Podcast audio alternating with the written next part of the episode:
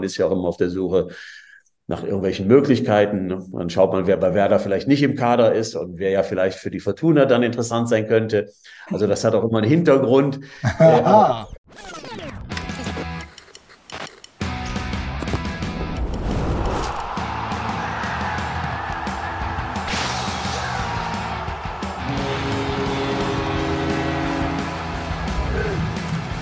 Eingedacht. Die Werder Show. Hallo, grüß dich und hallo. Ja, moin, herzlich willkommen zu Eingedeicht. Wie schön, dass ihr auch 2024 wieder dabei seid. Timo Strömer ist uns ja abhanden gekommen. Der knuspert gerade getrocknete Skorpione in Thailand. Ich freue mich diebisch darüber, dass ich die Elternzeitvertretung übernehmen darf. Alex von Lingen bin ich. Ich stelle mir allerdings schon die ganze Zeit die Frage, ob das wohl gut gehen wird. Und das sollten wir hinbekommen. Ja, ich bin auch ganz guter Dinge. Allerdings, vor so einer fetten Produktion hier in der Deichstube stellt man sich ja immer die eine Frage. Ja. Habe ich vielleicht ein bisschen daneben geredet oder so? Ach, ich sag mal so, nicht beirren lassen und hoch die Tassen, denn äh, hier ist man ja nie allein. Neben mir sitzt der Mann, der Mütter und Babys zugleich glücklich macht. Ganz einfach deshalb, weil er die Elternzeiten in der Deichstube durchwinkt. Der ist ein Top-Profi, der, der macht seinen Job. Björn Knips, moin. Moin. Oh, ich bin schon lange nicht mehr so freundlich hier begrüßt worden. Ja, ich dachte, ich mache alles mal ganz anders. Ich sitze ja hier auch anders auf diesem Sofa, wie du siehst. Übrigens, hier Haltung zu bewahren, ist gar nicht so einfach. Ja, man sackt hier so weg, ne? Jo. Ja, aber der Strömer kann das. Du, ich freue mich auf jeden Fall. Besser kann ja nicht beginnen als mit dir auf einem Sofa 2024. Wie bist du so reingekommen? Wie kann ich mir das im Hause Knipser vorstellen? So Bleigießen und Raclette oder totale Eskalation? Raclette, ja. Ich habe mich überreden, das wieder Raclette machen zu lassen, Ja. äh, weil ich hasse das, wie die Bude hinterstinkt. Und genauso ist es gekommen und ich, ganz ehrlich, ich riecht immer noch danach. Es war das letzte Mal, dass es Raclette gegeben hat. Ist auch so geil, ne? Das sagt meine Mutter auch immer. Nee, Reibeplätzchen kann ich dir nicht backen, dann stinkt die Bude so, So, danach. genau. Ja. Es ist irgendwie Deswegen so ein kein Thema. Raclette mehr, ein bisschen geböllert, aber nicht so viel. Wir haben ja auch einen Hund. Ne? Und da ist man ein bisschen. Aber der kann das ganz gut ab. Ja? Ja. Der setzt sich dann die Kopfhörer auf und entspannt eine Runde. Hauptsache er kann bald spielen. Ja. Und damit sind wir ja wieder beim Fußball, ne? Absolut. Danke, dass du diese Brücke gebaut hast, denn äh, die erste Partie von Werder gegen Bochum. Ich sag mal so, ne, bis zur 93. war ich nicht gerade tiefenentspannt. Äh, was machen wir denn mit dieser Partie eigentlich rückblickend? Boah, eigentlich müsste man sie sofort wieder vergessen. Einfach aus dem Gedächtnis streichen, wenn es diese 93. Minute nicht gegeben hätte. Dieser abgefälschte Schuss. Ähm, ich fand es ein Gruselkick. Ich fand es ganz fürchterlich. Ähm, also, Bochum war auch nicht viel besser, muss man ehrlich aber sagen. Ich fand, sie waren aber dichter dran am Sieg und äh, hätten den durchaus verdient gehabt. Werder äh, hat gut verteidigt, das muss man sagen. Das ist auch besser geworden in den letzten Wochen, Monaten. Aber nach vorne, boah, war das so wenig. Selbst auch dann beim Rückstand. Also, puh, also so werden sie die Klasse, glaube ich, nicht halten. Ja, ist ja ganz interessant. Ne? Das Problem hat sich so ein bisschen verlagert, wenn wir mal auf die Hinrunde schauen. Da gab es ja so einen Marvin Ducksch, der immer wieder gesagt hat, Mensch, die Abwehr muss sich sortieren, die muss besser werden. Und jetzt plötzlich hat sich das so ein bisschen gedreht. Werden wir heute drüber reden? Ne? Absolut. Grundsätzlich finde ich ja wichtig, dass Typen auf dem Spielfeld stehen, so wie du, die absolute Verlässlichkeit ausstrahlen. Ich habe keine Veränderung äh, bei ihm festgestellt im Vergleich zu dem, wie er bisher bei uns gearbeitet hat. Same hier. Was ich mich allerdings frage ist, wie kriegt Strömex jetzt eigentlich den ganzen Bums, den wir hier aufzeigen, in seine Bambushütte nach Thailand? Ja, dann nimmt's halt auf und schickt's ihm dann. Ja. Ja, das lohnt sich auf jeden Fall für ihn, denn wir haben heute einiges auf der Agenda. Wir müssen natürlich sprechen über die Partie Werder-Bochum. Ist noch Luft nach oben. Des Weiteren haben wir einen Gast zugeschaltet. Aus Düsseldorf, der eine Teil von Katz. Kennt ihr das noch? Wir haben lange drüber diskutiert. Klaus Allofs, Thomas Schaf. Klaus Allofs ist mit am Start. Und mit ihm sprechen wir natürlich über das 125-jährige Jubiläum. Ja, und dann freue ich mich, dass wir zwei nochmal in die Analyse gehen und auch natürlich auf die Rückrunde schauen. Das Ganze wird präsentiert von unserem strategischen Partner Hotel Atlantik Jüst. Das Wichtigste ist für mich erstmal, dass sie in das Profil äh, passen. Ja, tun sie. Die passen absolut ins Profil. Ist nämlich total schön da. Du warst auch schon da, ne? ja, ähm, da, da habe ich noch gar nicht bei der Deichstube gearbeitet. Und was mit der ganzen Familie da? Mega war das. Ich, weiß war ja nicht. auch mit der Familie da, mit Ja. Timo. Ne? Manchmal glaube ich, naja, lassen wir das. Ich schätze, bei euch ist auf jeden Fall mehr Alkohol geflossen als bei uns. Das würde ich so nicht sagen. Aber ihr wart Aber ja. Alkohol ist ein gutes Thema. Ja, ja, ja. Ähm, es kamen ja schon so Fragen, ne? Von euch. Gibt es noch ein Herrengedeck? Naja, es gibt ein Damengedeck, das ist ein bisschen anders zusammengesetzt, aber ich will natürlich auf Flaschenbier nicht verzichten. Das wäre es auch gewesen. Ich meine, das ist der Grund, warum ich diesen Job angenommen habe, ja. Dass ich hier morgens schon mit dir ein Bierchen zischen kann.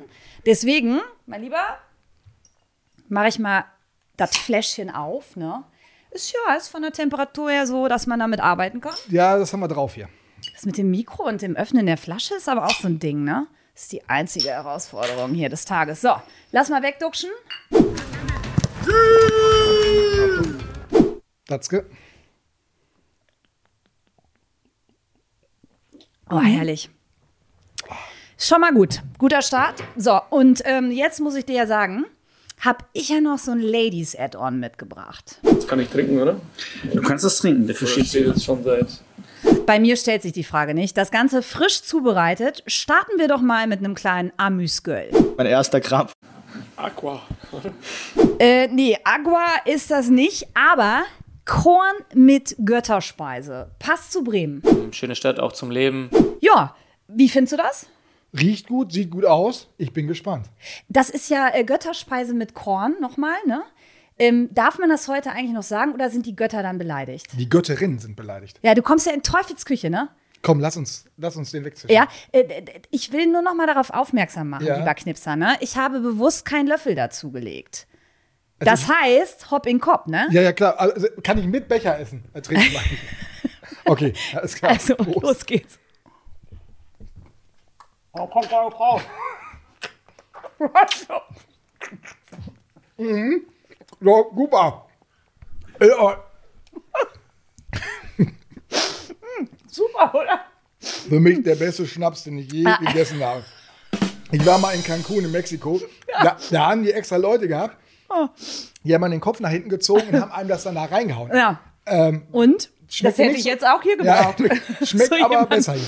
Ah, also ich muss sagen, ich finde, es ist ein genialer ist Schachzug von top. mir. Es Da kannst du dir- könnte im Abgang ein bisschen ästhetischer vielleicht sein, aber gut. Ähm, Ah. ich, ich kümmere mich gleich um den Rest. Ja, ich auch. Ja, Lass uns mal, also, oh, äh, ja. Prost. Also, ja, stimmt. Ich trinke auch erstmal noch mal einen Schluck Bier danach. Klebt auch nicht. Bochum, noch Fragen zu Bochum und keine Fragen zu Bochum. Ja, also stimmt. Lass mal aufhören, hier übers Alkoholkochen zu reden. Ich fand das übrigens maximal sexy, wie wir das hier weggeschlabbert haben. Dieses Damengedeck. Ich will es nicht nochmal sehen. Also, kommen wir zu Bochum. Ja. Ähm, denn man muss ja ganz ehrlich sagen, ähm, das war jetzt kein Spiel, das man sich gerne in die Galerie stellt. Äh, ich hatte einen diskrepanten Punkt am Ende der Partie, nämlich dass der Trainer offensichtlich was ganz anderes gesehen hat. Ole Werner, zufrieden mit seiner Mannschaft, mit der Moral auf dem Spielfeld. Ähm, hast du gezuckt, als du seinen O-Ton gehört hast? Ja, habe ich. Also nicht nur gezuckt, ich war wirklich überrascht in dieser, dieser Aussage, das war schwer in Ordnung von meiner Mannschaft. Also, wo ich absolut mit ihm gehe, ist Moral gut, also sich nicht hängen lassen. Aber ich meine, das ist ja auch ähm, ein bisschen selbstverständlich, dass du versuchst, noch 0-1 aufzuholen. Aber trotzdem gut, Moral war in Ordnung. Defensive Stabilität haben wir drüber gesprochen, wirklich nicht viel zugelassen. Aber was überhaupt nicht in Ordnung war, war das Spiel nach vorne, weil da war gar nichts. Also da war äh, kaum Chancen, äh, kaum Druck ausüben können, kaum Lösungen gefunden, außer die ersten 10, 15 Minuten, die fand ich ganz gut. Da hat, er, hat man gesehen, was er vorhatte, was der Plan war mit drei Stürmern. Aber da hatte sich Bochum relativ schnell darauf eingestellt und dann hat Werder auch das Fußballspielen komplett eingestellt. Und das ist echt Fußball, den man so nicht sehen will. Also, selbst der Bochumer Trainer, Letsch, hat ja hinterher auch gesagt, ah, dolle war das nicht, aber der war natürlich sauer, der hätte sich gerne die beiden Punkte noch mehr mitgenommen. Weil dann wärst du mit acht Punkten Vorsprung ja richtig weg gewesen. Das war eine Riesenchance, ne? einen Riesenschritt zu machen. Absolut. Jetzt ist Bochum, aber wir schauen gleich nochmal auf die Tabelle, ja einen Platz hinter Werder. Ähm, was ich mich immer frage, also du sagst gerade nach den ersten 15 Minuten kam dann so der Einbruch, weil Bochum sich darauf eingestellt hat. Dennoch, damit musst du ja rechnen, dass der Gegner das tut. Warum kriegt Werder es dann nicht hin, durchzuziehen und auch wieder eine Gegenantwort auf das frische Agieren von Bochum zu finden? Das, das ist eine gute Frage. Da müsste man den Trainer noch ein bisschen mehr fragen. Der war aber ja zufrieden, mit wie sie gespielt haben. Deswegen wird er sagen, ist das alles in Ordnung gewesen. Es ist ein schweres Auswärtsspiel gewesen. Da haben noch nicht viele Mannschaften gut funktioniert. Die Bochumer haben zu Hause nicht oft verloren, haben wirklich eine gute Heimbilanz gehabt. Das ist alles richtig. Aber trotzdem ist das ein Gegner. Also wenn du mal auswärts gewinnen willst, dann solltest du es auch mal in Bochum tun. Ne? Also die Dortmund, äh, Leipzig, Leverkusen, Gladbach, Stuttgart. Also können ja immer so weitermachen. Ist auch nicht einfacher. Also das ist mir zu einfach zu sagen, weil es bei denen zuletzt gut funktioniert hat. Äh, können wir da nicht mehr holen? Mir war das auch zu ängstlich, überhaupt nicht mehr vorne drauf gegangen. Ähm, das, ist, das ist mir zu wenig. Vor allen Dingen auch, als wäre da Bremen Fußball zu wenig und auch perspektivisch zu wenig. Naja, und ich frage mich halt, was schickst du eigentlich für ein Signal an die Mannschaft, wenn du nach so einer Partie sagst, ich bin damit zufrieden? Ja, es gibt ja zwei, ja, da bin ich komplett beide, das, den Punkt mache ich, aber ich hatte das Gefühl, die haben ja immer den Kreis nach dem Spiel. Dann redet der Trainer da ja mhm. nochmal und da wird ja im Prinzip auch abgestimmt, äh, was ist jetzt unsere äh, Draufsicht. Ne? Dann wird ja schon gesagt, was, was sagen wir gleich gegenüber den Medien und allen anderen. Klappt nicht immer, dass dann alle einer Meinung sind, aber in dem Fall hatte man schon das Gefühl, als wenn die so ein bisschen eingenordet werden, nö, ich finde das in Ordnung. Warum macht der Trainer das? Er will dieses positive Gefühl des späten Tores, diese Euphorie mhm. mitnehmen und die Mannschaft nicht schlecht drehen. Aber äh, da gibt es ja auch noch mal ein Zwischending. Und uns wird ja oft vorgeworfen, schwarz und weiß. Äh, Grautöne hätten mir, da, hätten mir da gut getan. Und auch mal deutlich zu sagen, wir müssen uns spielerisch wirklich enorm verbessern, das ist ein bisschen wenig zutage kommen und äh, fand die Einschätzung nicht gut. Ja, grundsätzlich äh, war ja die Woche vor der Partie viel Unruhe am Osterdeich. Leo Bittencourt hat ja durchaus kritische Töne ähm, angeschlagen in der PK. Absolut. Musste dann ja auch zum Rapport, ja. War natürlich im Nachhinein alles nicht so schlimm, wie es immer so schön heißt. Deswegen musste er auch zum Rapport. Mhm. Ja, ja, es war so nach dem Motto, öffentliche Kritik ist in Ordnung, aber inhaltlich müssen wir da nochmal sprechen, weil da liegen wir nicht aufeinander. Ja, also der hat ja, angeht. das war ein Rundumschlag. Ich finde, Leo trägt natürlich das Herz auf der Zunge, aber der ist 30 Jahre alt. Das war eine Pressekonferenz ja. mitten in der Woche, also nicht nach dem Spiel. Das hat er schon ganz bewusst gemacht. Und er hat sie ja alle angezählt. Den Trainer, äh, Clemens Fritz, gleich doppelt. Und äh, das war schon, das habe ich selten so erlebt. Ich finde es andererseits auch mal gut, wenn sich ein Spieler das traut. Absolut. Und ja. ganz ehrlich, das war doch auch echt moderat. Also ich habe mir das wirklich bewusst nochmal, ich fand es moderat. Also das war im Ton nicht scharf du, vorgetragen. Es ist eine Kritik, klar, die gefällt ja, Aber du kannst ja der, der sportlichen Führung nicht sagen, die Spiele, die sie die letzten Jahre geholt haben, haben uns nicht nie sofort geholfen. Die brauchten immer ihre Zeit. Also er ist schon, also ein Tritt in den Ja, aber Hintern. er hat ja schon auch andere Punkte angesprochen, ja, die auf der Hand liegen. Also nachweislich. Ja, aber er hat den Kader schlecht geredet im Prinzip, dass da keine Konkurrenz ist. Ah. Naja, aber willst du immer nur so Mitläufer, die stromförmig wie Nein, aber so das, siehst äh, du aber, was da alles im Argen liegt. Also, so, und darauf ja, wollte ich hinaus. Das willst Danke, du aber, als, aber das willst du als Club nicht, dass da öffentlich du dich da auseinander nimmst. Nee, also ich finde äh, das auch mal gut, dass er es tut. Aber wenn man dann die andere Perspektive einnimmt, also das war eine schwere Woche für den SV Werder Bremen. Und äh, ich meine, bei Leo muss man noch eins dazu sagen. Ich schätze ihn wirklich sehr, dass er sowas auch mal deutlich sagt. Ist natürlich ein schmaler Grad, auf dem er sich bewegt.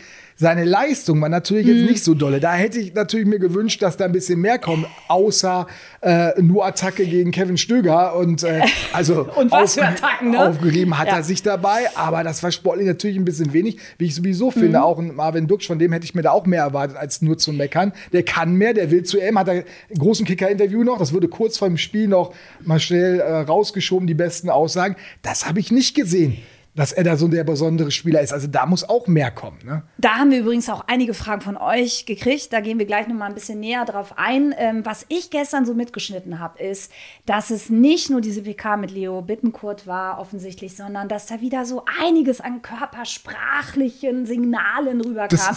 Ja, Dux hast du gerade angesprochen, ähm, immer wieder in Richtung Boré. Dann auch mit Jinma hatte er so eine Fehde ähm, in der Halbzeit, ja, wo ich mich aber auch frage, ey, Jungs, ihr seid natürlich noch im Fokus Fokus, zig Kameras auf euch gerichtet. Warum geht ihr nicht mal kurz um die Ecke und klärt das da? Warum noch ja. auf dem Spielfeld? Also da muss es ja so brodeln. Ja, das oder? Keine Widerrede. Ja. Bin ich komplett bei dir. Das Gefühl habe ich auch. Und ich glaube auch, also wenn man dann Leo nach dem Spiel hört, der dann auch sagt, oh, die haben mit mir gesprochen, aber äh, ich bleibe eigentlich bei meiner Meinung. Das ist natürlich, das kannst du auch nicht. Man, dann ja. merkst du, da, das stimmt gerade hinten und vorne nicht. Äh, also was alle betrifft. Trainer, Mannschaft und auch sportliche Leitung. Und ich habe so ein bisschen das Gefühl, dass sie diesen Moment, diese Probleme gerade ja, so ein bisschen übertünchen wollen durch solche Aussagen und äh, ihnen gar nicht äh, bewusst ist, wie mhm. groß die Gefahr ist. Jetzt kommen die, geht's zu den Bayern. Äh, reden wir nachher noch mhm. ausführlicher drüber. Da wirst du jetzt, äh, nee, da werden sie nichts von. Ich habe auch aufgegeben, daran zu glauben. Ich habe das so oft gemacht. Ich, ich will da auch eigentlich gar nicht drüber reden. Das ist ja wie ein Besuch beim Zahnarzt, weißt du? Und du ja, weißt eigentlich, dass dein Zahn echt schon so ein bisschen vor sich hin bröselt. Ja, Basti Prödel hat schon keine Zähne mehr, also der den Spruch damals erfunden hat. Also von daher, das kann nächste Woche, das kann schnell da unten mhm. reinrutschmäßig passieren. Und das äh, weiß ich nicht, ob sie sich dessen wirklich bewusst sind und ob das wirklich diese Einheit ist, die du brauchst, um da oben nicht reinzurutschen und in so eine Spirale zu geraten. Ah, Aber da bist du schon beim Rutschen, ne? Da reden wir über die Tabelle. Genau. Du bist ja ein, ein, ein Mann der klaren klaren Zahlen und Fakten. Ne? Eigentlich immer. Super. Ich nehme mich auch. Eine Frau. der Zahlen und Fakten. Warum denn nicht? Ja, ich finde, das kann man doch so mal machen, oder? Ich, ich, ich kann es ehrlich gesagt nicht mehr hören. Also ich schon, denn jedem Anfang wohnt ein Zauber inne. Was ich nicht mache, ich gucke nicht auf die Tabelle. Weil ähm, das habe ich jetzt schon ein paar Mal gesagt, das habe ich in Köln nicht gemacht, das habe ich in Kiel nicht gemacht, das habe ich in Darmstadt auch nicht gemacht. Also ich kann nur sagen, ich gucke auf die Tabelle. Das habe ich in diesem Jahr gemacht, schon im Jahr davor und im vorletzten Jahr und im Jahr davor auch. Das machen nämlich alle, die dies wissen wollen. Also ich gucke schon auf die Tabelle, das tun wir auch alle und wir wissen es schon auch ganz gut, eine Tabelle zu lesen. Jo, also die nackten Zahlen besagen, gegen Bochum ist der eine Punkt dazugekommen. Das heißt, wir gucken drauf, Tabellenplatz 13 für Werder. Ja, ähm, mit 17 Punkten nach 17 Spielen. Jetzt kann man da als Pessimist oder als Optimist draufblicken. Wie tust du das denn, Björn? Also 17 Punkte aus 17 Spielen ist zu wenig. Das ist, äh, normalerweise darfst du da eigentlich gar nicht mit auf Platz 13 stehen, aber die Bundesliga ist verrückt dieses Jahr, also sehr, sehr großes Gefälle nach unten. Ähm, du hast sechs Punkte Vorsprung auf den äh, Relegationsplatz und auch auf den ersten Abstiegsplatz. Das ist ein gutes Polster, das muss man ehrlicherweise sagen. Letztes Jahr, also genau vor einem Jahr, hatte Werder 21 Punkte und nur fünf Punkte Vorsprung. Und äh, da haben alle von einer super Hinrunde gesprochen. Von daher muss man Ole Werner da wirklich ein bisschen verstehen, aber die Leistung waren dann andere. Da hatte man ein anderes Gefühl auch, äh, auch der ganze Umgang miteinander. Und äh, es ist halt, liegt halt auch ein sportlich schwieriges Jahr hinter uns mit echt schlechten Ergebnissen. Ähm, aber wirklich so ein Punkt pro Spiel ist wirklich dünn. Sehr, sehr dünn. Aber der Vorsprung ist noch da. Ich kann mir nur beim besten Willen nicht vorstellen, dass die da unten nie mehr punkten. Also die machen ja maximal Eichhörnchenrennen da unten. Köln, Mainz und was da sonst so dazu gehört. Das wird auf Dauer so nicht bleiben. Deswegen äh, muss man Obacht geben. Ja, die Frage ist, äh, was werden die anderen Mannschaften draus machen, die noch hinter uns sind? Köln jetzt mit einem neuen Trainer. Siehst du eine Mannschaft, die da ähm, extrem angreifen könnte in den nächsten Wochen? Ja, man geht ja immer davon aus, dass Union Berlin nochmal kommt, ne? weil die da unten ja eigentlich nicht hingehören. Bislang ist das so ein bisschen auch, auch kommen auch nicht so richtig rein. Haben jetzt aber gepunktet. Bin ich mal gespannt. Dass der, den traut man das natürlich am ehesten zu. Und einer von den beiden Köln oder Mainz traue ich das auch noch zu, dass sie da unten zumindest rauskommen. Wie weit werden wir dann sehen? Und ob Werder da wirklich reinrutscht, muss man natürlich auch abwarten. Aber ich bin, also ich bin schon ein bisschen in Sorge. Und Timo würde natürlich jetzt sagen, wovon würde Timo jetzt sprechen? Don't stop believing, immer das große Ziel. So, wie weit ist Europa weg? Ja, so, das äh, witzig. Hätte ich jetzt angesprochen, weil das habt ihr nämlich gefragt. Äh, was ist eigentlich mit Europa? Hashtag Europa. Sind wir mal ehrlich? Ich, ich weiß es nicht mehr. Ich gucke da oben nicht hin. Nein, es ist so weit. Er guckt sie nur die zweite Hälfte der Tabelle. Ja, leider ist es so. Ja, gut. Ähm, ist vielleicht auch noch ein äh, langer Weg. Also ich muss ja sagen, was ja so ein bisschen wie so ein Stachel in einem sitzt, äh, sind dann so die Partien, die du hättest gewinnen müssen in der Hinrunde. Ja, so ein Heidenheim-Spiel zum Beispiel hängt mir total nach. Wo ich mich Darmstadt auch. ärgere. Es sind, so, es sind so Punkte, die haben mir echt fett liegen lassen. Und dann hast du es nochmal angesprochen, dieses Durchmeandern, ja, dass du irgendwie nie so richtig mal so eine, so eine Welle gesurft bist, wo du gesagt hast, Mensch, da ist jetzt drei Spiele mal richtig gut und fett gelaufen für Werder. Ja, wobei die letzten Spiele haben sie ja immer wieder gepunktet. Ne? Das Leipzig-Spiel war ja auch schon äh, cool mit dem 1 zu 1, aber es bringt dich halt nicht so wirklich weiter. Also äh, jetzt dieses Bochum-Spiel, wenn du da mit dem da anders aufgetreten wärst und wäre es ein anderes 1-1 gewesen, wäre es vielleicht auch noch okay gewesen, aber die Leistung war halt auch echt. Ja, also alles nicht so easy. Ja, Ja.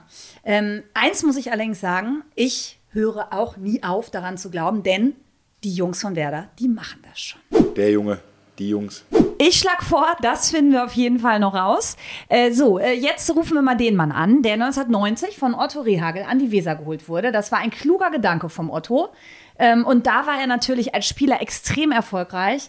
Dann im Anschluss in leitenden Funktionen für Werder tätig. Heute ist er Sportvorstand bei Fortuna Düsseldorf, Klaus Allofs. Ob der wohl zu Hause ist, ich bin total gespannt. Handy, was meinst du? Handy. Okay, ist, ist ja so ein Mann, der wahrscheinlich always on the run und on the move es ist. ist und so, Transferzeit. Ne? Es ist Ja, ja. Transferzeit. Äh, hast du auch wieder recht. Warte mal. Also, mal gucken. Uns Klaus. So, ähm, der hat ja wahrscheinlich am Ende dann auch die 1899? Alle. Alles Alle klar. von Werder am Ja, alles 1899. Boah, was man früher für Zeit verloren hat mit diesem Telefon. Ah, okay. Moin, Herr Allos. Schön, dass Sie Zeit für uns haben. Hallo, ja. Sie sind gebürtiger Düsseldorfer und seit 2020 bei der Fortuna Sportvorstand. Wie viel Werder steckt denn noch in Ihnen? Schon eine ganze Menge. Also wenn man, ich muss mal kurz nachrechnen, 16 Jahre äh, bei Werder war, dann, dann kann man das nicht abschütteln. Ne? Das ist, äh, selbst wenn man es wollte, kann man es nicht abschütteln. Aber ich will es gar nicht. In mir steckt noch eine ganze Menge Werder. Äh, und, und das gilt auch, das gilt ja nicht nur für mich, sondern das gilt auch für meine Kinder, für meine Frau äh, also für unsere Familie, die sich sehr wohl gefühlt hat. Äh, unsere Tochter ist im Grunde in Bremen aufgewachsen und äh, ja, von daher ein, ein ganzes, ganzes Stück Werder, ein ganzes Stück Bremen, ein ganzes Stück Norddeutschland steckt in uns. Ja. Das heißt, Sie verfolgen auch ganz intensiv jedes Werder-Spiel? Ja, ja, am Anfang, das gebe ich zu, war das, war das natürlich sehr viel intensiver. Das wird so im Laufe der Jahre, wird es, wird es ein bisschen weniger. Äh, aber, aber ich habe es gestern zum Beispiel, habe ich mir das Spiel komplett angeschaut und, und nee, nee, also da, da bin ich schon sehr interessiert, äh, weil ich erstmal sowieso mich für Fußball interessiere und fast alle Spiele anschaue. Man ist ja auch immer auf der Suche nach irgendwelchen Möglichkeiten. Ne? Dann schaut man, wer bei Werder vielleicht nicht im Kader ist und wer ja vielleicht für die Fortuna dann interessant sein könnte. Also das hat auch immer einen Hintergrund.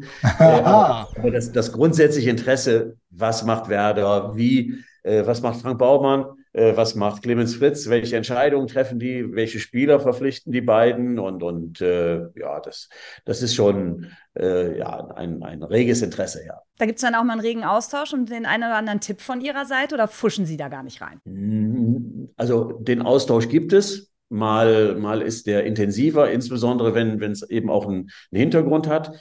Ja, das glaube ich kein Geheimnis, dass wir, dass wir vor der Saison waren wir sehr intensiv äh, an, an Dingshi zum Beispiel äh, interessiert äh, und, und da gab es einen Austausch schon über mehrere Monate, äh, über mehrere Monate mit, mit Clemens Fritz und mit Frank Baumann. So, wenn, wenn es diese Anlässe gibt, dann, dann ist es intensiver. Aber ansonsten, nee, sehe ich mich da jetzt nicht genötigt, äh, Ratschläge zu geben. Äh, die beiden machen das schon gut. Äh, haben sich hoffentlich einiges abgeguckt, haben ihre Schlüsse daraus gezogen, das Gute vielleicht mitgenommen, das Schlechte weggelassen. So soll es ja auch immer sein. Wenn Sie den Sommer ansprechen, gerade Ehren Dingshi, da gab es ja auch noch David Kovnatski, der ist den anderen Weg gegangen, also beziehungsweise der ist zu Werder gewechselt. Jetzt spielt der relativ wenig. Gestern ist er dann eingewechselt worden. Ähm, wollen Sie den zurückholen? Nein, Nein, aber das hat nichts mit der Qualität jetzt von, von David zu tun. Wir, wir haben uns wirklich intensiv bemüht, äh, David eben bei uns äh, behalten zu können. Äh, sein Vertrag lief aus und, und dann ist man als Stürmer, der gerade in der zweiten Liga doch sehr erfolgreich war im letzten Jahr, hat man natürlich dann sehr viele Möglichkeiten und von daher war das eigentlich ziemlich unrealistisch, ihn dann auch davon überzeugen zu können. Er hat sich dann für Werder entschieden, was ich fand, war, war eigentlich erstmal eine sehr gute Wahl, weil, weil es ja auch, es war abzusehen, dass Niklas Füllkrug Werder verlassen würde. Und, und von daher ja, war es ja, war ja die Chance durchaus gegeben, dort einen Stammplatz eben von Anfang an zu bekommen. Ja, ich bin nicht immer Freund äh, von, von, von diesen Rückholaktionen. Ich, ich will das nicht immer kategorisch ausschließen, aber, aber äh, wir müssen, wir, wir, wir sind wirtschaftlich auch in, etwa, in einer etwas anderen Situation und, und müssen uns da ein bisschen anders orientieren. Auf wen konzentrieren Sie sich denn? Wen haben Sie sich denn gestern angeschaut? Oder besser gesagt, wahrscheinlich nicht angeschaut, weil der ja da nicht gespielt hat. Es, es gab jetzt gestern keinen, äh, keinen aktuellen Anlass. Aber wir haben in der Vergangenheit, äh, ich habe es eben gesagt, äh, Ehren Dingchi war jemand, der uns interessiert hätte. hätte. Agu ist jemand, der, der für uns auch in der Vergangenheit, weil er verletzt war und, und, und, und äh, nicht zu seinen Einsätzen gekommen ist, war auch jemand, jemand, den wir auf der Liste hatten, insbesondere auch, weil er mit Daniel Thune auch schon zusammengearbeitet hat. Also so gibt es immer, mhm. man, so schaut man sich die Mannschaften einfach an und sagt so, wer, wer kommt auf wenig Einsatzzeiten, äh, wo, wo, wo ist der Club auch doppelt, dreifach vielleicht äh, auch, auch, besetzt oder aufgestellt. So, und, und, und das ist so ein bisschen unser Beuteschema bei Fortuna Düsseldorf. Das erinnert mich so ein bisschen an die Anfangszeiten von Werder Bremen damals, als wir, als wir auch dieses Beuteschema hatten, das allerdings ein bisschen auf einer etwas höheren Ebene. Äh, von daher hat sich da gar nicht so viel verändert. Ja, unter dem Aspekt habe ich mir das gestrige Spiel natürlich auch angeschaut und, und ja, da gibt es ja auch immer einen Gegner. In dem Fall war es Bochum. Da, das ist ja auch, die sind ja auch nicht so weit weg von uns. Mit denen haben wir vor zwei Jahren eben noch in der, in der, oder vor drei Jahren in der zweiten Liga noch zusammengespielt. Also das ist, ist, ist immer von grundsätzlichem Interesse. Aber nochmal zu David Kovnatski. Ähm, überrascht es Sie, dass er so wenig spielt? Schon, schon. Also, dass er, dass, dass er sich vielleicht nicht als Stammspieler durchsetzen können. Das ist bei der Konkurrenz, insbesondere jetzt mit Duxch und Boré, das sind, sind ja gestandene Spieler, aber, aber dahinter ist es ja dann äh, mit Ninma und, und, und mit Voltemate, das sind so seine Konkurrenten und dass die oft vor ihm dann äh, die Chance bekommen, das hat mich dann schon gewundert, weil David das wirklich sehr gut gemacht hat am Ende. Sie waren ja selbst mal Trainer, hätten Sie es anders entschieden, Jinma und Voltemade nicht vor ihn gesetzt, sondern ihm da deutlich mehr Spielzeit gegeben? Das kann ich gar nicht beurteilen, weil ich, ich, man muss die Spieler ja jeden Tag im Training sehen und, und äh, dann auch eben auch unmittelbar dabei sein äh, wie sie, wie sie die taktischen Vorgaben, die, die man dann als Trainer hat, wie sie sie umsetzen. Von daher äh, kann ich mir das Urteil wirklich nicht äh, erlauben. Insbesondere wenn man, wenn man David kennt. David ist schon jemand, der, der, der sehr viel Zuspruch braucht und, und, und, und auch Bestätigung und, und diese Bestätigung, auch wenn man, das kann ich mir vorstellen, dass er die Bestätigung auch bekommt vom Trainer, wenn er dann richtig trainiert oder gut trainiert, dass der Trainer dann schon sagt, du kriegst deine Chance und du musst nur, du musst nur bereit sein, wenn dann der Moment kommt. Aber so die richtige Bestätigung ist dann für einen Spieler dann immer, wenn man dann auch wirklich in der Anfangsformation steht und, und oder, oder eingewechselt wird. Also von daher ist er jetzt, ohne, ohne da jetzt den engen Kontakt zu haben, äh, ist er sicherlich da in einer schwierigen Situation. Ähm, wie haben Sie das Spiel dann gestern gesehen? Also ähm, wir sind alle bisschen enttäuscht gewesen von dem, von dem ganzen Fußballspiel. Ein echtes Kampfspiel. Ne? Das war, war sehr spielerisch sicherlich kein, kein, kein Leckerbissen, aber, aber ein Kampfspiel. Und äh, ja, und dann am Ende, glaube ich, das Ergebnis, was, was vielleicht für, für Werder noch am besten, glaube ich, äh, zu verkraften war. Ich glaube, dass die Bochumer da schon äh, sehr enttäuscht waren, eben, dann eben auch ganz am Ende eben dieses Tor zu kassieren. Aber es ist nicht enttäuschend, wie wenig Werder nach vorne gelungen ist. Ich meine, Werder ist zwar jetzt aus der zweiten Liga irgendwann mal wieder hochgekommen. Äh, zweite Jahr als Aufsteiger, sagt man immer, äh, nicht das Einfachste, aber ist das fußballerisch nicht zu wenig für einen Club wie Werder Bremen? Oh, das, das, das, ist, schwer, das ist schwer zu beantworten, wie die. Ich weiß, dass, äh, ich weiß, dass die, dass die Erwartungen, äh, dass die natürlich genährt werden aus, aus, aus vergangenen Zeiten, das mal so zu sagen. Ne, das ist, äh, und, und ich glaube, dass das wäre dann vielleicht sogar ein bisschen ungerecht, wenn man, wenn man die Mannschaft oder den Kader, den man jetzt beisammen hat, im Vergleich zu dem, was, was so zum Rest der Bundesliga geschieht, insbesondere wenn ich nach oben schaue, wenn man das mit dem vergleicht, was, was eben noch vor, vor, vor einigen Jahren eben da war. Also von daher, weiß ich nicht, ob die Erwartungshaltung immer, immer die richtige ist. Werder überrascht immer wieder und ich eigentlich äh, in, im Moment, wo man denkt, hm, jetzt, äh, jetzt ist es so an, äh, ist der Moment, wo sie vielleicht unten reinrutschen oder dann spielen, machen, machen sie eigentlich überraschenderweise, machen sie sehr gute Spiele, insbesondere auch auswärts oder gewinnen dann eben auch wichtige Spiele zu Hause. Von daher war das gestern, gestern war es, war sicherlich, äh, ja, was, was die Offensive angeht, äh, war, es jetzt sicherlich kein, kein äh, besonders gutes Spiel, aber, aber grundsätzlich, ja, grundsätzlich finde ich eigentlich, dass das Werder, wenn man nicht, wenn man nicht die Erwartung hat, dass man um die internationalen Plätze spielen muss oder sollte, dann denke ich eigentlich, dass das ganz gut machen. Also keine Abstiegsgefahr. Nein, denke ich nicht. Dafür sind zu viele Mannschaften, haben wir jetzt zu viele Mannschaften unten, die, die jetzt auch schon ein Stück weg sind. Und, und äh, nee, Werder hat eigentlich dann immer die Fähigkeit gezeigt, dann zu Hause auch äh, die Spiele zu gewinnen oder, oder auch auswärts dann zu punkten. Ähm, und, und von daher glaube ich, dass, dass Werder, dass Werder da mit dem Abstiegskampf äh, nichts zu tun haben wird. Die Frage ist ja immer, was braucht es perspektivisch, um mehr Fahrt aufzunehmen, um diesen alten Werder-Geist vielleicht wieder heraufzubeschwören mit der mitunter auch dünnen Personaldecke, die Werder gerade hat.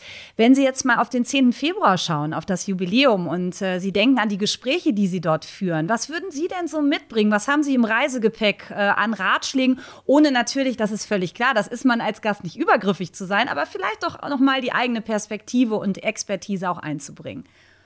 Also, also, also da mit guten Ratschlägen, also mit einem Koffer oder sogar mit zwei Koffern voller guten Ratschlägen da anzureisen, also das ist absolut nicht mein Ding. Erstmal, so wie ich es gesagt habe, Werder äh, im Jahre 2004 oder im Jahre 2009 äh, ist was anderes als Werder im Jahre 2024. So, das ist erstmal, äh, oder nicht nur Werder ist anders, sondern auch die Bundesliga hat sich verändert. So, und die, und die um es mal sozusagen, die Machtverhältnisse innerhalb der Bundesliga. Ich, ich sehe das ja auch, und, und, da sind vielleicht Parallelen zu Fortuna Düsseldorf, und, und das ist bei Clemens Fritz und bei, bei Frank Baumann ja sicher auch immer das große Thema. Es, es, es sind die, die finanziellen Möglichkeiten ne? und, und die es dann eben auf der einen Seite verlangen, dass man, dass man sich dann auch von Spielern trennt, mit denen man doch gerne noch weitergearbeitet hätte unter dem sportlichen Aspekt. So, und dann muss man immer wieder sehen, wie, wie, wie kann man den Kader wieder äh, ergänzen oder auffüllen und, und hat dabei natürlich nicht die, die allerbesten Möglichkeiten. Ne? Und ja, ich glaube, man, muss eine Vorstellung haben, wie, wie eine Mannschaft auszusehen hat, welche, welche, welche, welche Art von Fußball man spielen will und, und, und, und muss dann glücklicherweise die richtigen Zutaten, sprich die richtigen Spieler dafür finden. Sie sprechen gerade Frank Baumann und Clemens Fritz an, die Sie ja ewig schon kennen. Frank Baumann hat es angekündigt, im Sommer aufzuhören. Äh, erstens, wie bewerten Sie das? Und zweitens, äh, Clemens Fritz ist der interne Kandidat für den Verein, aber der Aufsichtsrat hat gesagt, nee, wir beschäftigen uns auch noch mit externen Kandidaten, wollen wirklich die bestmögliche Lösung finden. Ist das der richtige Weg? Schwächt man dadurch nicht vielleicht womöglich Clemens Fritz, je länger das auch dauert?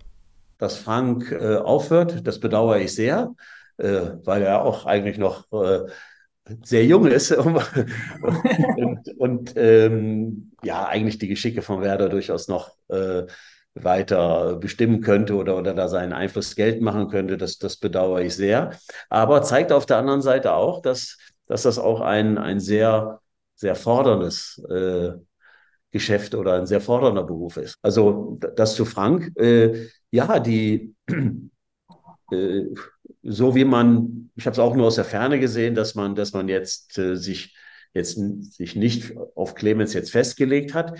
Das ist das ist, das kann, das kann man drehen, wie man will. Das ist, ich finde, das ist auf der einen Seite ist es legitim, dass man sagt, so wir, wir schauen uns um, äh, mhm. wir, wir, wir, testen und prüfen, äh, was, was möglich ist, was vielleicht zu uns passen kann. Äh, es ist ja auch immer das Thema bei Werder.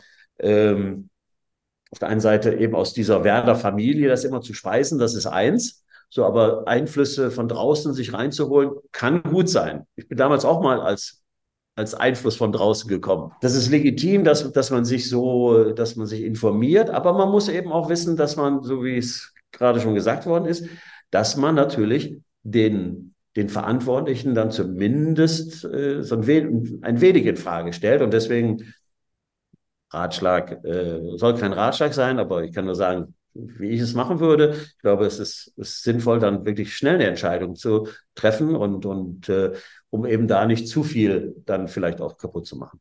Und wie ist das, wenn man, äh, jetzt sind beide handelnden Personen, also sowohl Frank Baumann, der hört am Saisonende auf, und Clemens Fritz ist noch nicht sicher, ob er bleibt. Wie ist das denn jetzt gerade auch auf dem Transfermarkt, wenn man jetzt sich den Spieler holen will und äh, für diese Saison und vielleicht auch perspektivisch schon für die nächste Saison? Ist das schwierig dann in den Verhandlungen, wenn, äh, wenn die Gegenüber nicht wissen, sind die morgen noch da oder übermorgen? Das sind nicht die besten Voraussetzungen. Ne? Also jetzt nicht von der, von der, ich denke von der Vorgehensweise. Ich glaube, dass Clemens und oder, oder Frank, dass die, dass sie sich so engagieren, wie sie es vorher auch immer getan haben. Aber die andere Seite könnte natürlich ja davon da vielleicht leichte Zweifel haben und und äh, es ist ja dann auch immer, es ist ja dann auch immer die äh, die Geschichte, die man zu erzählen hat oder oder die Perspektive, die man aufzeigen will und und äh, ja, es ist ja dann oft und ich glaube, das hat sich nicht verändert. Werder kann die Spieler weiterhin nicht mit, mit Geld überzeugen, sondern es muss die Geschichte dahinter, die muss stimmen und, und so. Und, und dazu gehören natürlich dann eben auch die handelnden Personen.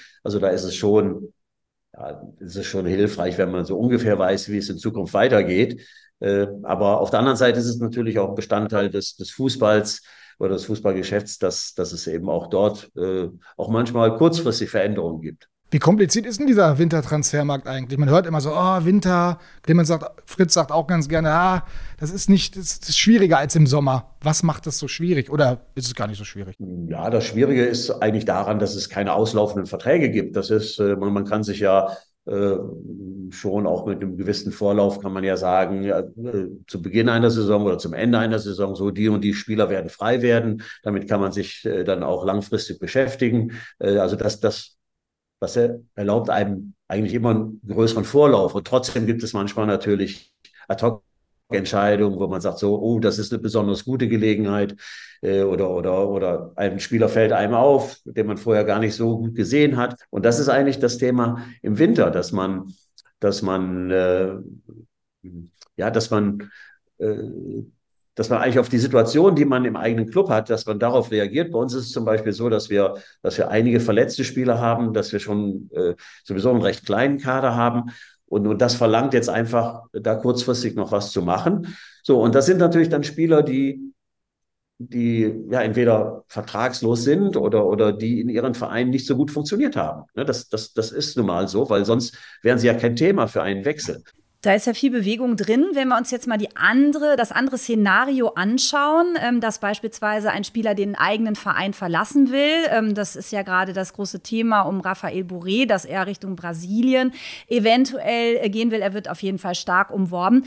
Ähm, was muss man als Sportchef eigentlich tun? Kann man den Spieler überhaupt halten, wenn er ja von der eigenen Haltung her so eine Entscheidung vielleicht schon getroffen hat? Ohne die Hintergründe jetzt zu kennen, ich weiß jetzt nicht, welche Vereinbarungen oder welche Absprachen es gegeben hat bei seiner Verpflichtung. Das, das immer ausgeklammert. Wir sagen jetzt mal keine Absprachen. Man hat ihn für eine Saison ausgeliehen. So und, und ich glaube, äh, dann, dann kann man von einem Spieler auch erwarten, dass, äh, ja, dass, dass er sich dann eben auch für diese Zeit dann zum Verein bekennt und sagt, so, das, das ist so, ich habe diese Entscheidung getroffen.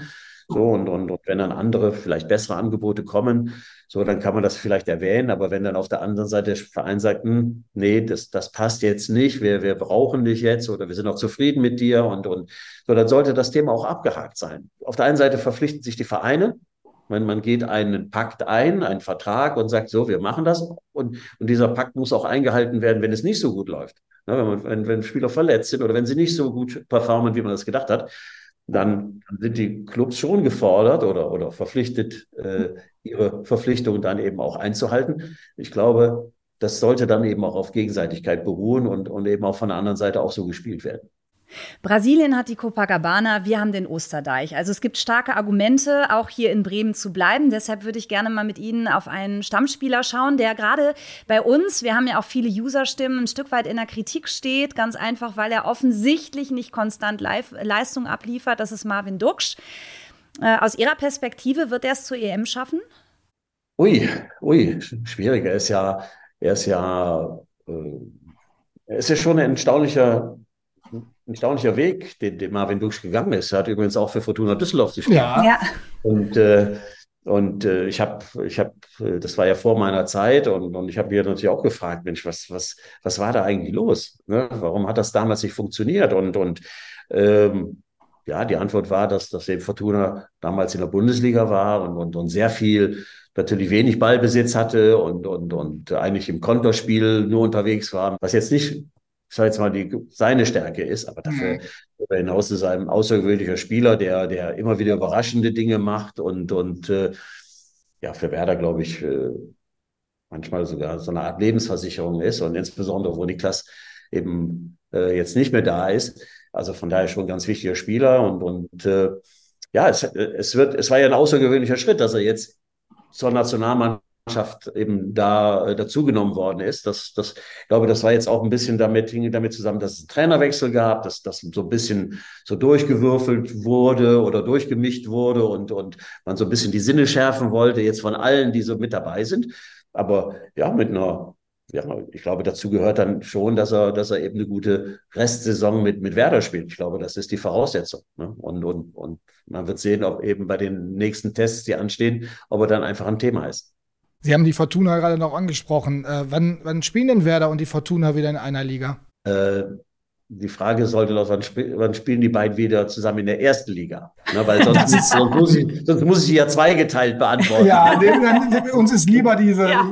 wir nehmen die Erstliga-Frage. Ja. Also das, das andere Szenario möchte ich ausklammern. Ne? Danke. Im Sinne, schon im Sinne von Werder. Wir tun alles dafür. Wir tun alles dafür und, und äh, auf uns warten interessante Wochen und, und danach kann man ein bisschen mehr sa sagen, aber äh, wir sind, wir sind vorsichtig optimistisch, um das mal so zu sagen, äh, äh, dass, dass, wir, dass wir lange dabei bleiben können und, und, und vielleicht eine Chance haben, eben da, äh, ja, vielleicht in diesem Jahr, vielleicht schon den entscheidenden Schritt zu machen. Aber diese zweite Liga, da, ich glaube, da sage ich aber auch nichts Neues, die ist verdammt stark. Die ist verdammt, verdammt stark und, und da sind nicht nur, ist nicht nur der HSV, da ist nicht nur St. Pauli, äh, sondern ähm, da ist Kiel jetzt inzwischen dazugekommen, da ist Hannover, da ist äh, ja, Paderborn, äh, äh, wir haben, also es gibt sechs, sieben Clubs, die sich sicherlich berechtigte Hoffnung machen können, äh, da oben mit dabei zu bleiben. Ja, die Daumen sind auf jeden Fall gedrückt für die Fortuna. Eine gute Sache hat das Ganze ja in der zweiten Liga. Sie müssen nicht gegen die Bayern ran. Das steht jetzt für Werder auf der Agenda. Äh, seit 2008 hat Werder nicht gewinnen können. Ähm, wie können wir denn diese Serie jetzt durchbrechen? Was glauben Sie? Ja, so machen wie 2008. Das ist ganz einfach. Was war denn da so ja. gut? Wir können uns kaum erinnern. Gab es nicht damals noch die D-Mark? Also ich kann mich an ein wunderschönes Spiel erinnern. Das war das war in München. Da haben wir, da lagen wir zwischendurch 5-0 in Führung. Ja, das war das. Das war das Spiel. Ja, also, also es war nicht nur das letzte, ich glaube, es war sogar auch der schönste Sieg. Aber nee, der schönste Sieg war sicherlich 2004 ähm, im Olympiastadion, als man, als man eben bei Bayern München dann äh, den Sack zumachen konnte für die, für die Meisterschaft. Das war sicherlich das Schönste. Ja, es muss, muss viel zusammenkommen, um, um, um mhm. diese Bayern dann zu schlagen. Und, und jetzt kommt dazu, dass, dass Bayern natürlich auch da jetzt zu hoffen, dass sie, dass sie vielleicht mal äh, sich auf Champions League vielleicht ein bisschen stärker konzentrieren äh, und, und, und die Bundesliga vielleicht so ein wenig äh, in, in, in Vergessenheit gerät. Ich glaube, dass, darauf sollte man jetzt nicht bauen, weil dafür ist die Konkurrenz jetzt auch für die Bayern zu, zu stark mit, mit Bayer Leverkusen. Also ich glaube, sie dürfen sich auch nicht mehr so viele Fehltritte erlauben, um, um, um dann am Ende wieder vorne zu sein. Also von daher sicher ein schwieriges Unterfangen. Wie geht die Partie aus? Äh, ich glaube nicht, dass es den, den nächsten Werder-Sieg nach 2008 geht, aber ein Unentschieden wäre schon super.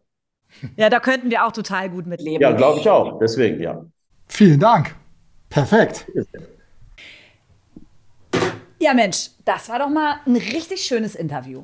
Ja, Klaus Allofs typisch. Ja, Kennt so viel schon. Offenheit. Ja, das ist aber so ist Klaus Allofs. Der kriegst du immer, der liefert immer ab. Hat er mal einen rausgehauen, muss man ja sagen. Wir hauen jetzt auch einen raus, denn wir gehen direkt rein in die Beantwortung eurer Fragen. Frageballer steht an. Überhaupt kein Forentyp oder sonstiges. Das ist für mich eine äh, eine Scheinwelt in der Anonymität, die auch sehr grenzwertig ist. User fragen Loser. Mensch, wir haben ja sogar professionelle Einspieler hierbei eingedeicht. Finde ich super. Wie geht das jetzt hier weiter vom Prozedere? Darf ich anfangen oder wolltest du gleich die Frage stellen? Wow. Okay, ich starte einfach mal durch, denn wir haben jede Menge Fragen bekommen. Kein Wunder, das Werder-Herzchen ist schwer. Ich kann es verstehen. Gehen wir direkt rein, oder? Ja, hau rein. Ja, wir haben ja keine Zeit. Wir haben ja keine Zeit. Der Kaiser fragt, wie viele andere von euch auch, wann fliegt Werner endlich? Ich weiß, beim letzten Mal vor Weihnachten wolltet ihr die Trainerdebatte nicht aufmachen, zu Recht. Jetzt müssen wir es aber tun. Das können wir nicht ignorieren, diese starke Stimme. Nee, aber ich meine, wir sind jetzt ein Spiel weiter. Ich bin auch, ich bin auch wirklich enttäuscht von diesem Spiel. Aber natürlich sollte man jetzt nicht äh, gleich die Trainerdebatte führen, aber da muss man jetzt ganz genau hingucken, wie sich das weiterentwickelt. Ich habe hab das ja schon immer gesagt, dass ich das Gefühl habe, dass da irgendwas im Innenverhältnis nicht stimmt. Ich fühle mich bestätigt durch die Aussagen von Leo Bittenkurt, wie die ganze vergangene Woche abgelaufen ist. Das macht wenig, gibt wenig Gefühl von, von Einheit, von Eintracht, ähm, von Werder, so wie man Werder kennt und äh, bin gespannt, wie die nächsten Ergebnisse sind und äh, wie dann der Verein auch mit Ole Werner umgeht. Und man muss sich natürlich auch grundsätzlich die Frage stellen, ob das zusammenpasst für die Zukunft mhm. auf Dauer, auch über die Saison hinaus. Aber jetzt sofort zu sagen, der Trainer muss jetzt rauslegen, boah, ist mit etwas sehr harsh, aber äh, man muss sich Gedanken machen. Ich hoffe und ich gehe davon aus, dass man sich im Verein Gedanken machen wird, wie die Zukunft aussehen wird. Und es ist ja gerade viel und viel im Gang, aber das, da kommen wir, glaube ich, noch zu. Ne? Ja, genau. Aber ähm, mit Blick auf die Partie in Bochum noch mal eine Frage, die Lol Benji in dem ähm, Kontext umtreibt.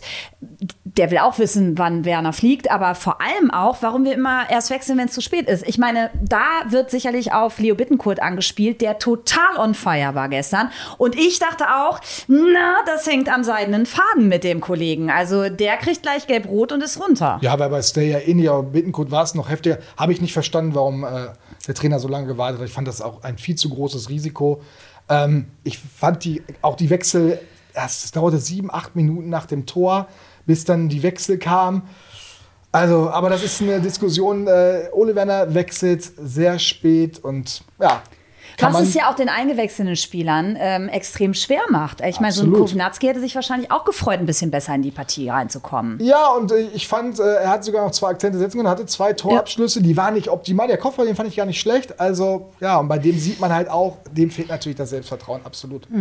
Also die Diskussion ist in vollem Gange, was den Trainer angeht. Äh, Es gibt aber auch Pro-Stimmen, die wollen wir natürlich hier Absolut. nicht unter den Teppich kehren. Äh, So schreibt B. Sika 85, Zetti bester Bremer in Bochum.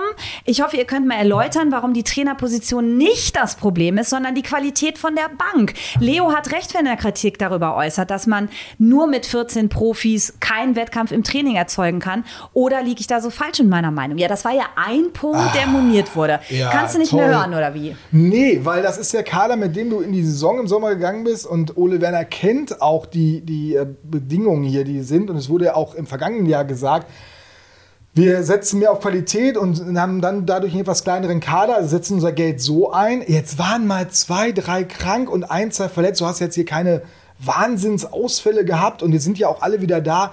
Also das war mir zu viel Jammerei, muss ich ganz Okay, ehrlich also sagen. muss ein äh, Trainer mit umgehen können. Da muss ein ersten Trainer Liga. mit umgehen können und sie werden jetzt neue Spieler äh, holen, sehr wahrscheinlich.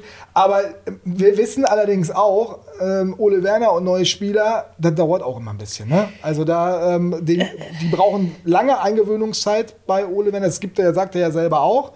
Auch wenn er extra nochmal erwähnt hat, ein Deman äh, hat viel gespielt.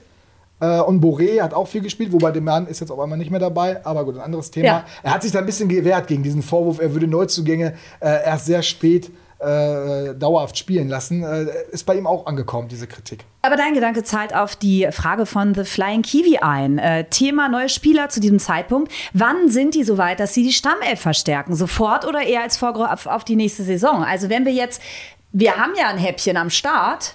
Sehr, sehr, sehr wahrscheinlich, ne? Malatini. Ja, 1,91 groß. Ich freue mich so, dass endlich mal ein Hühne hinten in der Abwehr steht. Aus wir dem- brauchen große Männer. Aus dem Land des Weltmeisters. Argentina. Ja, genau. Also, äh, ich muss ganz ehrlich sagen, ich kannte den Spieler nicht. Und äh, wir machen uns da gerade schlau als Deichstube. Wenn es denn vielleicht, ist der jetzt schon, wenn ihr das seht, wir nehmen ja einen Tag ein bisschen früher auf, äh, ist der Transfer fix, hoffen wir Ja, mal, ja. weil ich es spannend finde. Also ein, ein 22-jährigen Argentinier, der durchaus äh, Wettkampfhärte hat durch die erste argentinische Liga, hat er regelmäßig gespielt. U23 U23 ne? Nationalmannschaft, ja. wobei aus Argentinien hört man unterschiedliche Sachen. Wir haben aber die, unsere Experten von Create Football, Ja. die für uns immer drauf gucken, die sind schon angespitzt und äh, werden uns sicherlich eine Analyse liefern. Äh, ich bin jetzt erstmal spannend, aber natürlich wird es eine Umstellung für ihn sein. Bundesliga-Fußball, ich kann mir nicht vorstellen, dass der sofort funktionieren wird. Aber das nimmt man in Kauf bei Werder. Aber das braucht man doch im Grunde. Also, wenn ich es richtig verstanden habe, soll er auch ein Stück weit für Amos Pieper kommen als Innenverteidiger. Gut, der muss jetzt natürlich auch mit dem Bremer Wetter erstmal klarkommen. Ne? Also, erstmal muss der sich neue Klamotten anschaffen, wahrscheinlich. Das ist richtig. Ja, das ist aber genau die, dieses Risiko, das, diesen Spagat, den du machen willst oder machen musst. Du hast nicht das ganz große Geld, du willst aber auch Mehrwertspieler, also Spieler mit Potenzial verpflichten. Jetzt nicht den 28-Jährigen, der in der Bundesliga irgendwo auf der Bank sitzt. Der würde dir definitiv jetzt mehr weiterhelfen. Ah, aber hilft okay. Er dir dauerhaft weiter, weil du hast ja schon Ja. viele erfahrene Abwehrspieler.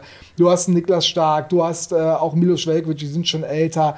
Äh, Marco Friedl ist äh, auch schon mittelalter, hätte ich fast gesagt, Mitte 20. Schön, dass Äh, wir das sagen, ne? Ja, klar. Anthony Ja. Mhm. Jung ist schon älter. Also ich finde es schon richtig, den Weg so zu gehen. Und äh, wenn du dann mal nach Argentinien schaust, das ist halt der Markt, wo du mal gucken musst, wo du vielleicht etwas günstiger was mit Fantasie bekommst. Von daher, das war mir schon klar, dass sowas passieren würde und nicht eine Soforthilfe. Und vielleicht ist es ja trotzdem. Manchmal geht es auch schneller. Vielleicht hat Werder die Perle gehoben. Man weiß es nicht. Darauf, das ist ja mal das Lustige, wenn, wenn so ein Spieler kommt, dann äh, wird wieder gesagt, oh, äh, der kann wahrscheinlich noch gar nicht, das dauert ewig. Da holen sie einen gestandenen, oh, die trauen, die finden nie die Perlen. Also Also, gehen wir mal davon aus, das ist ein Topic. Ähm, der Ja, eine geht, der andere kommt. Der eine geht vielleicht. Boré, immer noch das große Fragezeichen, ja. Äh, sag mal, was ist da eigentlich in Brasilien los mit den Schreiberlingen? Und gleich angeknüpft die Frage von Topolino. Was ist jetzt eigentlich mit dem? Der ist doch gefühlt schon im Flugzeug Richtung Südamerika. Ja, haben wir ja mit Klaus Adolfs auch drüber gesprochen. Jo. Und äh, ja, ich würde mal sagen, also meine These war immer, wenn ein Spieler weg will, dann das schafft er das irgendwann auch. Bislang übt er aber gar nicht so viel Druck aus. Ich bin da, glaube auch den, den Werder-Verantwortlichen, mit dem wir ja immer mal wieder sprechen, äh, äh, doch schon ein bisschen mehr, weil alles, was die brasilianischen Medien uns so mitgeteilt haben, ich habe da Kontakt zu mehreren Journalisten, Ach du, sehr, zu brasilianischen Journalisten, das finde ich ja spannend. die sind, die sind sehr, sehr nett, wirklich total nett. Und, äh, Aber so was sie so berichtet haben, ist so also fast selten eingetroffen. Also dass hier der, der Präsident von, äh, der, von International Porto Alegre sollte ja schon mehrfach hier auftauchen. Der war bislang, also Klaus Allofs, also sag ich Klaus Allofs, Du hast so einen nassen Helm auf. das ist schon wirklich durch den Wind. Frank Baumann und Clemens Fritz haben den noch nicht getroffen. Und so geht das im Prinzip die ganze Zeit. Eine Sache möchte ich dazu noch sagen. Also direkt nach dem Spiel hat ein brasilianischer Kollege mir geschrieben, Mensch, ich habe mir das ganze Spiel von euch angeguckt, von Werder. Also ihr habt echt ein Qualitätsproblem, technische Probleme, ihr müsst dringend neue Spieler holen. Ach, Da- schön, dass er es so sagt. Schön, dass er das so sagt und vor allen Dingen äh, er damit für sorgen will, dass ein, noch ein guter Spieler weggeht. Also, Ja, also, vielleicht kann er ja ein bisschen Geld locker machen, wenn er all seine Artikel gut verkauft kriegt, ja, mit dem Informationsgehalt, äh, den wir jetzt mal in Frage stellen. Denn ähm, wir haben ja, das heißt es ja immer, so wenig Geld. Und da macht sich Golfer Thorsten extreme Gedanken und er will wissen, sind wir, ist Werder eigentlich wirklich arm wie eine Kirchenmaus? Haben die gar kein Geld mehr? Oder ähm, geht da doch schon was? Also wie viel ist denn in der Portokasse jetzt? Bis Sommer vor allem. also erstmal hat Werder Schulden, das darf man ja nicht vergessen. Ja ne? gut, die schleppt man ja immer mit im Leben. So, ist ja normal. Aber es ist ein bisschen Geld da. Das hat ja selbst Klaus Febri und Clemens Fritz hat es auch neulich noch gesagt. Es ist ein bisschen Geld da aus dem Niklas Füllkrug-Transfer. Ist ein bisschen was übrig und äh, man bekommt ja mit, Malatini, der wird nicht umsonst kommen. Da ist so eine Ablöse von zwei Millionen im Gespräch. Also wer da bezahlt was, investiert was. Das ist natürlich auf einem kleinen Level oder auf einem niedrigen Level. Bin mal gespannt, ob sie für den angepeilten Mittelfeldspieler auch nochmal so eine Summe ausgeben oder vielleicht sogar mehr oder vielleicht gibt es auch eine andere Lösung. Nein, ein bisschen Geld ist da. Arm wie eine Kirchenmaus würde ich nicht sagen. Mir wird das auch immer. Oh, wer da macht sich nach außen immer so arm, äh, Ja. da denkt man immer, wie, dann, wie geht es den anderen Clubs, wie machen die das dann immer? Also da würde ich mir manchmal auch mittlerweile eine andere Sprechweise wünschen, weil dieses ständige darauf Mhm. hinweisen, wie schlecht es einem geht, gibt einem kein besseres Gefühl. Lass uns doch mal über den Wechsel ähm, auf ganz hoher Ebene sprechen, wenn es um die Verantwortlichen von Werder geht. Hast du ja eben mit Klaus Allofs schon drüber gesprochen. Aber hier werden noch mal so ein paar Namen abgefragt von Lennart SWR. Welche realistischen Kandidaten kann es außer Fritz geben? Rolfes, Krösche und Runert-Gerüchte waren mehr als nur peinliche Versuche von Fritz Unvermögen abzulenken. Mit diesem Management wird der Club langfristig absteigen. Einfach für als die Schuld geben, ist mir eine zu einfache Antwort auf die gravierenden strukturellen Probleme. Also, welche Kandidaten haben den Hut im Ring? Also erstmal möchte ich mich dagegen wehren, das als peinliche Versuche äh, Mhm. äh, dazu finde ich einfach Quatsch. Also ich finde es sehr, sehr gut, dass die Verantwortlichen in das oberste Regal greifen wollen und ähm, da auch mal nachfassen, ist da was möglich? Und äh, wenn du es nicht tust, wirst du es nie erfahren. Genau. Also von daher finde ich es vollkommen in Ordnung, dass wir Medien dann darüber schreiben. Ich glaube, das war nicht in deren Sinne, aber so ist das nun mal. Ähm, ich finde es schade aber nicht, das zu erfahren und zu wissen, dass die da wirklich was machen. Die drei werden es nicht. Da kann man sich sicher sein, weil die haben äh, andere Pläne und andere Ideen, was auch sehr nachvollziehbar ja. ist. Werder ist nicht mehr äh, auf der Landkarte des äh, Profifußballs, wo man sagt, oh, oh, da will ich unbedingt hin, weil arm wie eine Kirchenmaus, hätte ich fast gesagt. Nichts ist wichtiger als Werder Bremen.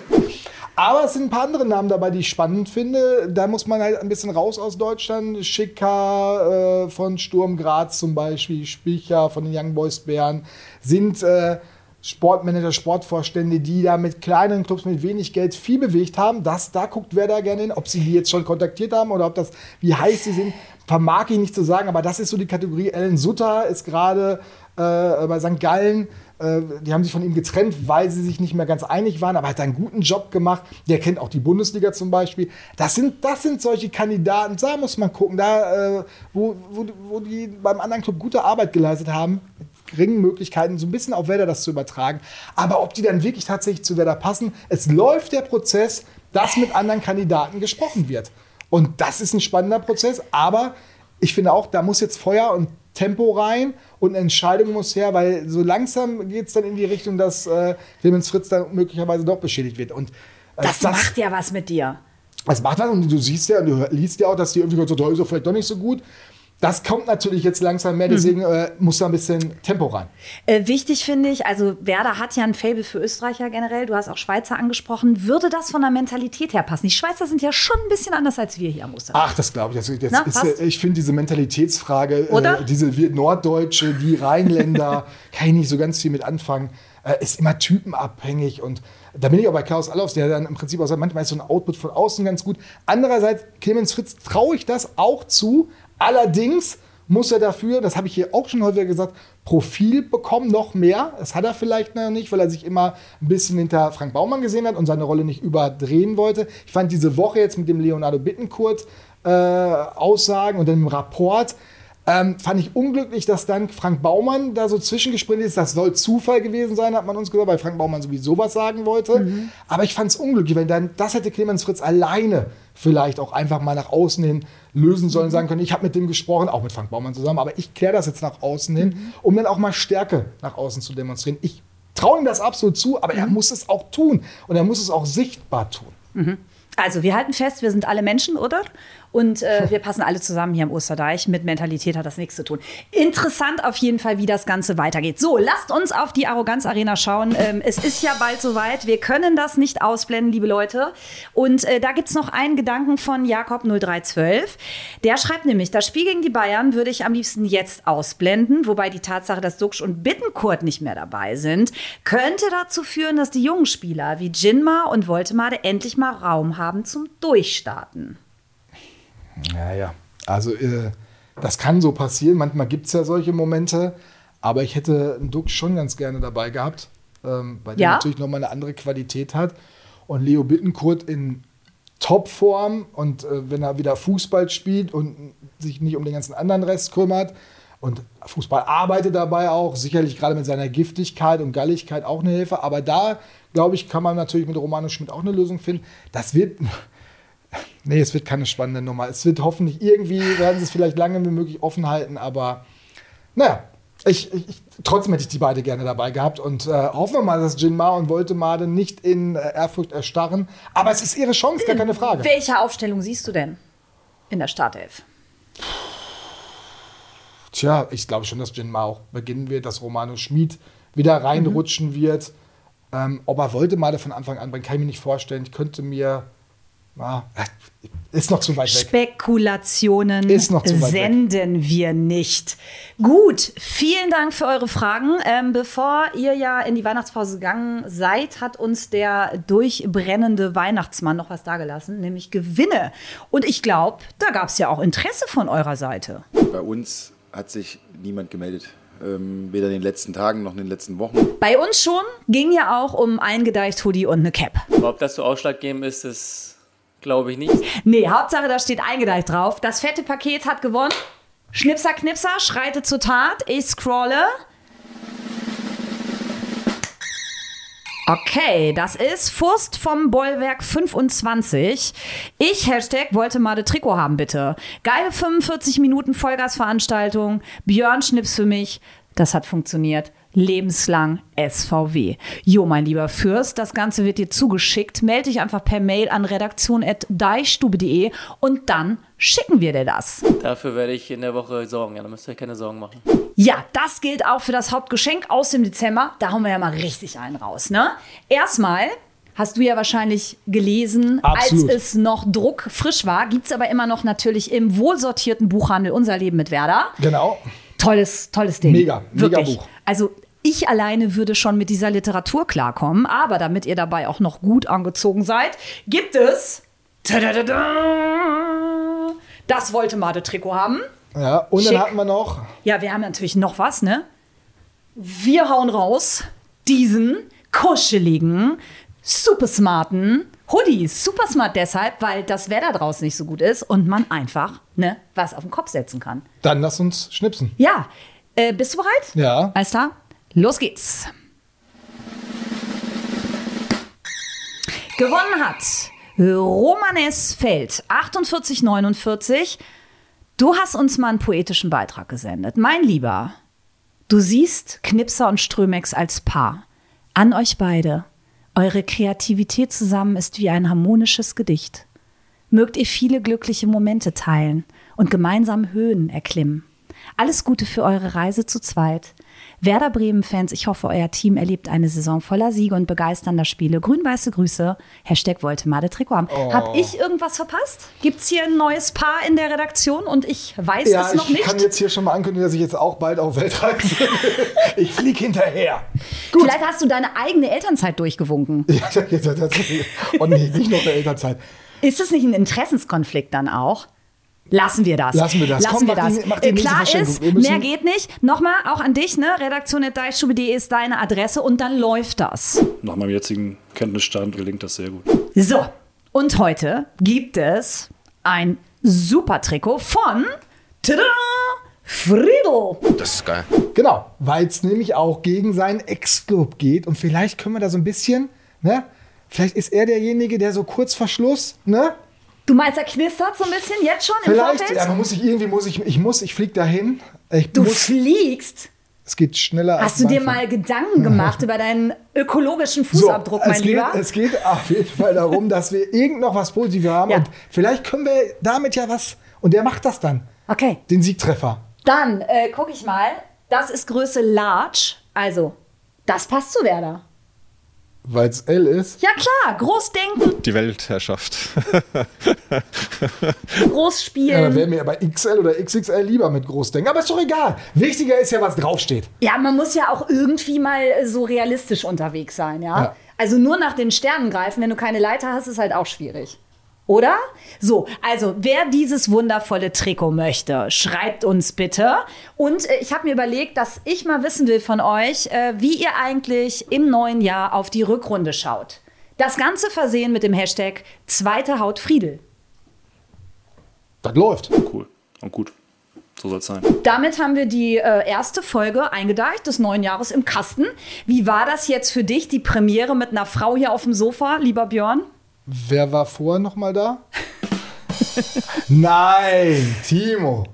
Äh, wir vermissen dich natürlich sehr, aber noch mehr vermissen wir das 40-köpfige Team, weil wir mussten den ganzen Rotz hier alleine machen, ja, weil Timo, das 40-köpfige Team, mit nach wo die Thailand, Kambodscha, Vietnam, ich weiß gar nicht, wo der gerade ist. Ja, also immer, wenn ihr das bei ihm bei Instagram seht, da sind diese ganzen Leute drumherum.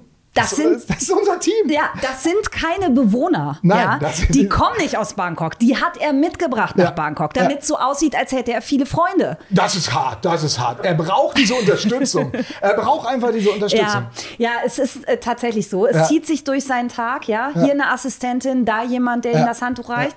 Aber wir müssen euch sagen, es war schwer, Uni. Das ist hier, das ist. Äh, Ja, man merkt schon. Also lieber Timo, komm bald wieder, ja. Ja. Komm wirklich bald wieder und tu nichts, was wir nicht auch tun würden. ja. Was würdest du eigentlich so machen in Thailand?